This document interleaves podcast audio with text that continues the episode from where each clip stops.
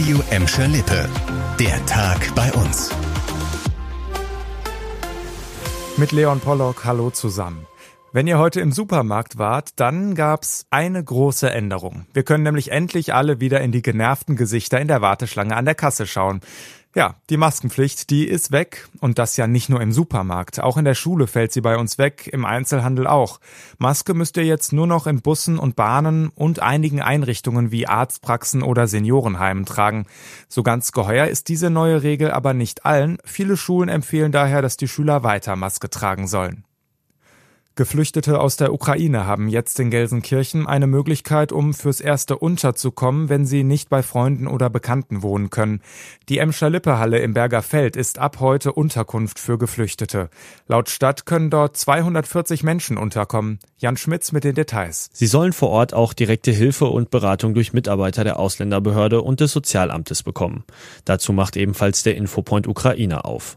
Die Halle soll aber nur Durchgangsstation sein, denn die Stadt Gelsenkirchen will die Flüchtlinge möglichst in Wohnungen unterbringen. Der Stadt liegen aktuell 240 Wohnungsangebote vor, allerdings haben sich schon rund 1100 Geflüchtete aus der Ukraine gemeldet. Die Emscher Lippe Halle wurde schon in der Flüchtlingskrise 2015 zur Notunterkunft umfunktioniert. Bis Mitte März war dort das Impfzentrum der Stadt. Und jetzt zu einem echten Klassiker. Straße als Rennstrecke missbraucht. So ging das einem 20-jährigen Autofahrer aus Gelsenkirchen. Der hat sich nämlich in der Nacht zum Sonntag eine Verfolgungsjagd mit der Polizei geliefert. Nachdem er den Streifenwagen auf der Horster Straße sah, beschleunigte er stark. Die Beamten nahmen die Verfolgung auf, konnten den Raser aber erst nicht einholen. Beim Abbiegen vom Kärntner Ring in die Hügelstraße fuhr er dann gegen zwei Verkehrsschilder und konnte von der Polizei gestoppt werden. Als Grund für seine Flucht gab der Fahrer an, nicht angeschnallt gewesen zu sein und einige Tage vorher Drogen konsumiert zu haben. Dem 20-Jährigen wurde der Führerschein abgenommen und es folgt jetzt ein Strafverfahren.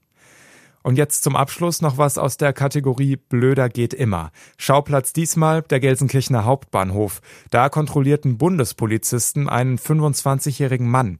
Er gab den Beamten einen kosovarischen Reisepass. Den Polizisten fiel aber auf, dass mehrere Seiten des Passes herausgerissen wurden. Auf der Wache kontrollierten sie dann den slowenischen Führerschein des Mannes. Auch dieser war komplett gefälscht. Danach flog dann die dritte Fälschung des Mannes auf, denn auch sein Impfausweis war offensichtlich nicht echt. Und auch das Handy des 25-Jährigen zogen die Polizisten ein, denn es wurde zuvor in Coesfeld als gestohlen gemeldet.